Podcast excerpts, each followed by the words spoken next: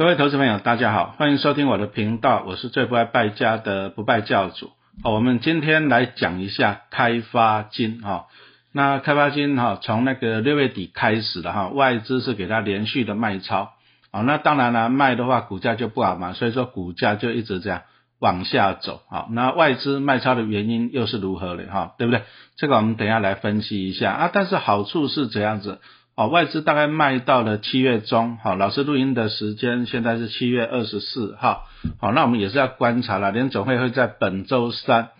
好，他会宣布升息，好，那目前市场上的预测就是联总会也会升息一码，啊，如果升息一码的话，哎，今年可能就这样子了哈，就不会再升了，那这个还是要持续的观察，好，那联总会升息。这个就影响到了，就是说，哎，台湾特别是这些金控、寿险为主的金控哈，那它的股价就受到影响会很深，好，所以说我们今天来分析一下开发金，好，那到底它现在是什么样的情况哈？那首先先了解一下开发金这家公司啦，它是在二零零一年成立的，也是在那时候挂牌的哈，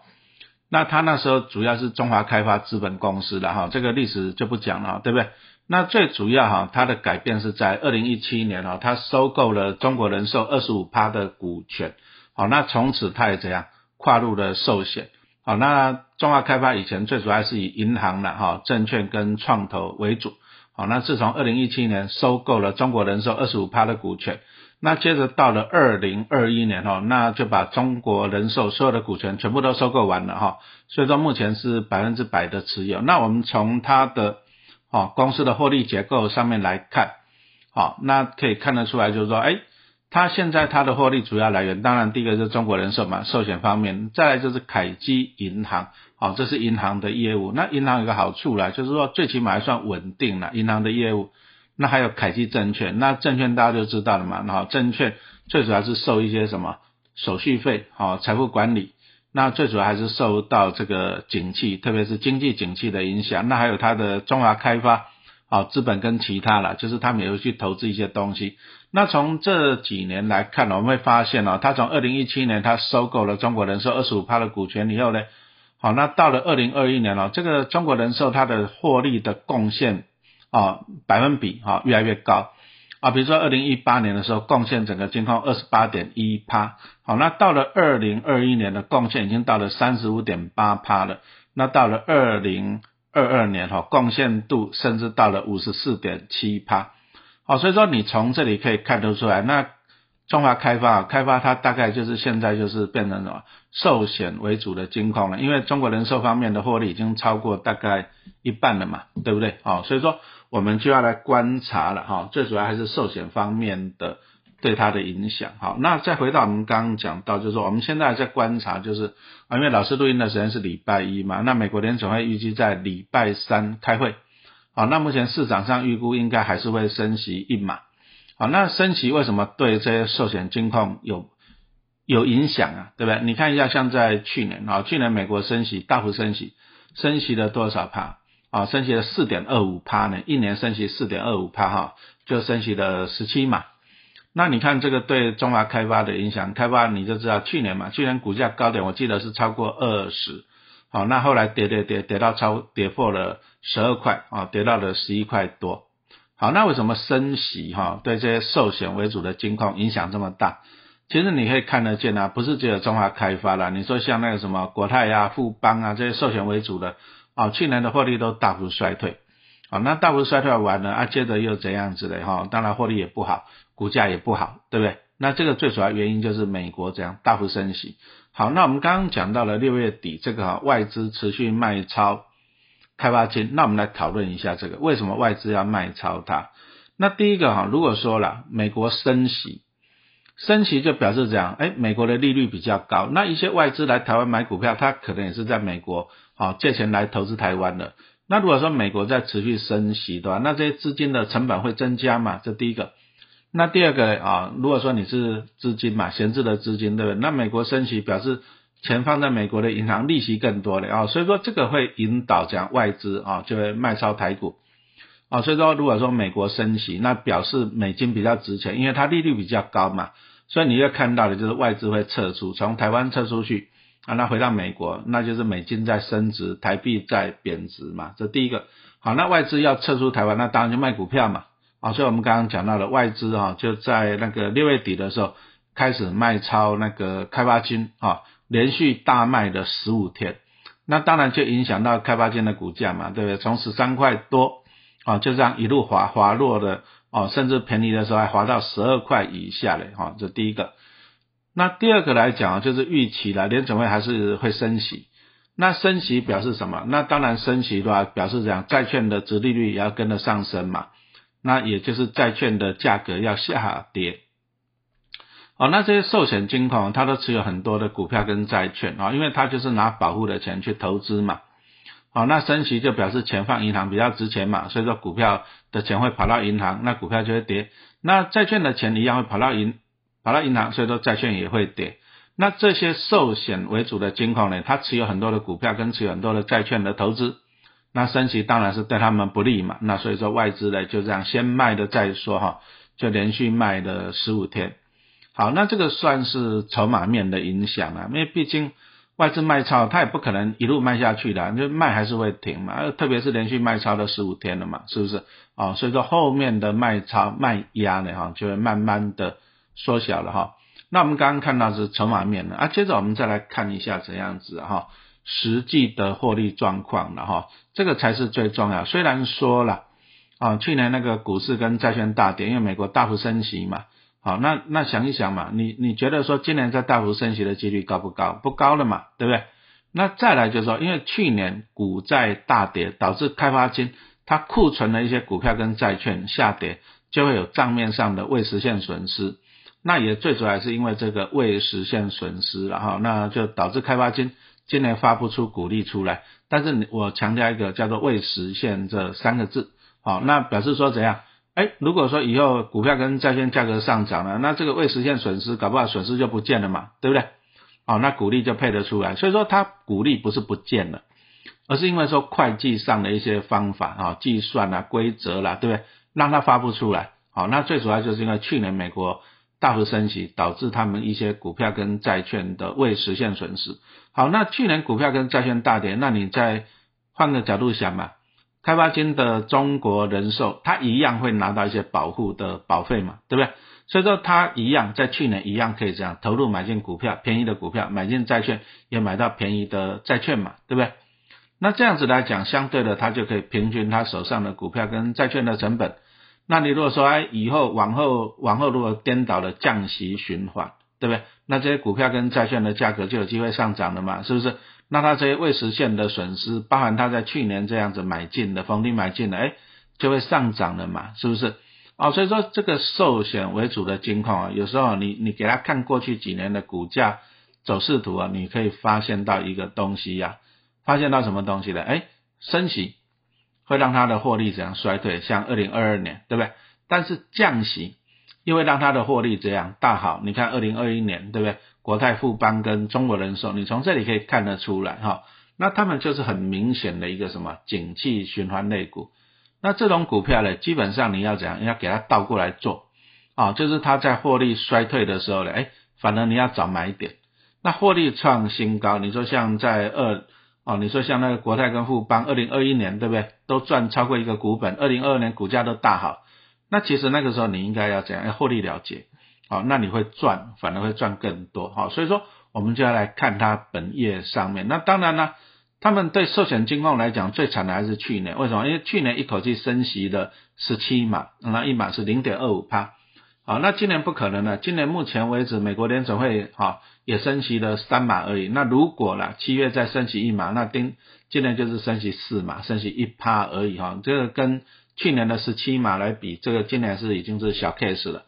那表示说这样大幅升息，哎，很可能就这样差不多了啊，强弩之末了。这样子清楚没有？好，那其实这个时间点对陈老师来讲，我反而觉得这个是寿险金控就是讲谷底的时候了哈。那其实呢，陈老师在去年底我就讲有开始进场了，因为去年一口气升了十七码嘛，对不对？那你在去年底的时候，你可以看到像那国泰金跌破四十块，啊那个富邦金跌破五十块，开发金跌破十二块，对不对？好，在市场上升级最猛、最恐慌的时候呢，哦，他们的股价也下修最多，哦，那其实哦，我们事后我们事后诸葛亮来看一下，哎，其实那个时候都是一个不错的一个买点，啊，最坏的时间就是最好的买点。好，那今年现在已经七月，今年过了一大半了，哈。那我们首先来看一下开发金哦，今年的获利情况呢？那它六月自结啊，税后纯利是五十一点一九亿，还不错嘛，啊，因为它还是有凯基银行，那银行业务来讲，哎，这个升息对它是有帮助的，啊，对利差来讲是有帮助的，这第一个。那第二个呢，它凯基证券的，那今年现在股市也强强棍啊，你看现在又在炒那个 AI 族群嘛，对不对？啊，那股市的交易量又大幅增加，所以凯基证券啊这边的获利也上来了哈。所以说我们来看一下，它今年上半年哈获利哦突破百亿，上半年赚了一百零一点零一亿，好，那每股的盈余是零点六零元，好，那你看上半年赚了零点六了，那开发金去年赚零点九八，哦，所以说今年哦，今年是有很大的机会了哈，我只能讲有很大的机会了哈，比去年的获利零点九八元还要成长，啊，你如果说上半年赚零点六。你把它乘以二好了哈，一点二，那也就有机会比去年的零点九八元成长嘛，对不对？所以从这里可以看得出啊，其实开发金大概最坏的时间点也算过去了，啊，因为毕竟如果说今年乘以二赚一点二好了，那目前股价大概十二块多一点点，本利比也才十倍哈，说实话其实也不高了哈。那陈老师我是在去年十一月左右布局的。哦，那时候我看的开发金嘛，然后它从去年四月的时候股价到二十二十就这样一路滑下来，好，那当然大盘也是一路滑了，滑到去年十月底那时候，大盘你滑到一万两千多点嘛，那开发金股价就跌到十一块多，那我在那个时候买了一百张哈布局，那为什么在那个时间点买？第一个大盘在低点嘛，你看大盘从年初的一万八千多跌到一万两千多，大盘也跌了六千点。好，那这个跌掉三十几趴了，这真的大盘只要跌掉三十趴，真的都是闭着眼睛买股票的好的时间点。好，那再来开发金的股价接近腰斩了，从二十跌到十一块多，啊腰斩了，难道还不够便宜吗？是不是？那再来就是陈老师喜欢看那个 K D 指标了，月 K，啊因为寿险金控它一个景气循环大概通常都是两三年左右了哈，所以说啊既然这么长两三年，那你可以看什么？看 K D 好月 K D 哈用月 K D 那开发金在那个去年十一月底的时候了，十一月的时候了哈，那那个它的月 K D 指标也是在低点黄金交叉，好，那也是在这个时间点，其实你去看一下，像国泰金啊，它也是在黄金交叉，好，那月 K D 黄金交叉，陈老师都会买，好，特别是寿险为主的金矿啊，所以说我在那个时候开发前我就给它进了一百张。好，那进了一百张，我刚已经讲到，我们寿险为主的金控来讲啊，我们就是趁它税的时候买进，那你就放着，放到什么时候？哎，其实啊，升息，升息到最后一定会停了，因为利率太高对经济不好，所以说升息到最后还是要降息。啊，所以说我常常讲，美国联储你给他看过去的历史，就是升息，然后降息，降息再升息，就永远不断的这样在循环。啊，在循环。那所以说呢，那没关系，我们就在升息的最高点的时候买进这些寿险为主的金矿，然后你就放着耐心等，啊，等到它将来降息循环的时候，那我们就有机会了。因为降息的，啊，降息刚刚讲到了嘛，降息就是股票跟债券会比较好嘛，对不对？那开发金，啊，国泰金、富邦金的获利会上升，好，那如果这样子来讲，我就有机会赚到价差，哈，这样子清楚了没有，哈？所以，我目前呢比较关注的还是那个美国会不会升息了。那美国升息最主要的原因还是因为通膨了哈。那目前看起来通膨是有有下降的哈。我们看一下美国六月啊 CPI 的年增率哈，五月是四趴了，好，那六月已经降到了三趴了，这个是二零二一年三月以来最低的。好，那如果说一年前，去年六月的时候高达九点一趴，好，那目前看起来通膨已经大幅下降了。那为什么？因为通膨是。年比嘛，今年跟去年比嘛，那你想想，去年下半年通膨率那么高，所以说今年呢，相对的啊，通膨率就会降低了。好，那当然了，那后面的升息的几率就不高了。为什么？因为它已经通膨率已经下降了哈，所以说目前观察了哈，还是实际等联准会公告为主了。目前观察就是七月再升息的几率，顶多就是再升个一码左右了。好，那今年大概就是再升个一码就就结束了。好，那既然是这样子来讲呢，那也就碰到了，就是我们来布局啊寿险金控的时间点到了，对不对哈？所以说我们刚刚讲到，就是说我们只能目前只能预估了，就是它全年开发金全年的 EPS，好，那目前预估大概你如果乘以二啊，大概就是一点二了啊。不过通常寿险啊这些金控呢，通常会在第四季会打消一些呆账，所以我们把它怎样再打折一下。好，那所以说呢，乘以二是一点二嘛，因为上半年赚零点六，那我们把它打折一下好了，那今年大概就赚个一点一好了哈，对不对？那一点一的话，如果以七月十四号哈，哎是今天老师录音的时间七月二十四号嘛，收盘价我记得好像十二块嘛哈，十二块三，那你把它除以一点一，那目前算起来本利比也才十一倍。好，那开发金利给它过去五年平均的本利比是十二点三四倍，所以说目前的本利比是比过去五年平均还要怎样，还要低。好，那这样子相对来讲就是一个不错的一个时间点哈。所以说以陈老师啊，我的策略就很简单了，因为最近我们看开发金的月 K D 嘛哈，在七月以后呢，这个月 K 哈也是到了二十附近，说实话这个也算是蛮低的啦啊，讲真的蛮低的。那再来就是我去年在十二块以下哈，我也给他买了一百张，所以说我我个人的哈，这个纯属个人分享，不代表推荐的哈。我个人是会伺机再往下面去加码，啊，我个人是会这样子做。为什么？因为中华开发这家公司啊，第一个你也不用烦恼它会不会倒闭了，这几率太低了嘛，对不对？那在今年上半年有赚了零点六了，好有赚钱，对不对？又大到不会倒啊，这个这个倒闭的几率太低了，所以我只要这样便宜我就买啊，便宜我就把它抱着，好，那这样子，那目前最主要观察的点还是这个礼拜三了哈，老师录音的时间哈，这个礼拜三哈，那那个那看美国联准会七月会不会再升息，好，那目前市场上预估了还是升息一码的几率会比较高，好，那如果是这样子来讲，那你想想升息已经到了末端了嘛，对不对？那开发金啊，去年最衰啊，去年底最衰，好，那目前现在已经呢，获利也上来了哈，那股价股价刚刚已经讲到了，今年目前的本利比啊，也大概十一倍哈，也是低于最近五年的平均本利比的十二点三四倍，所以目前看起来哈，讲实话是有点物美价廉了哈，这样清楚了没有？那当然最大的变数还是美国联总会了哈，升息就是美国的通膨的情况，那这个我们不断的关注，那最后还是要提醒一下。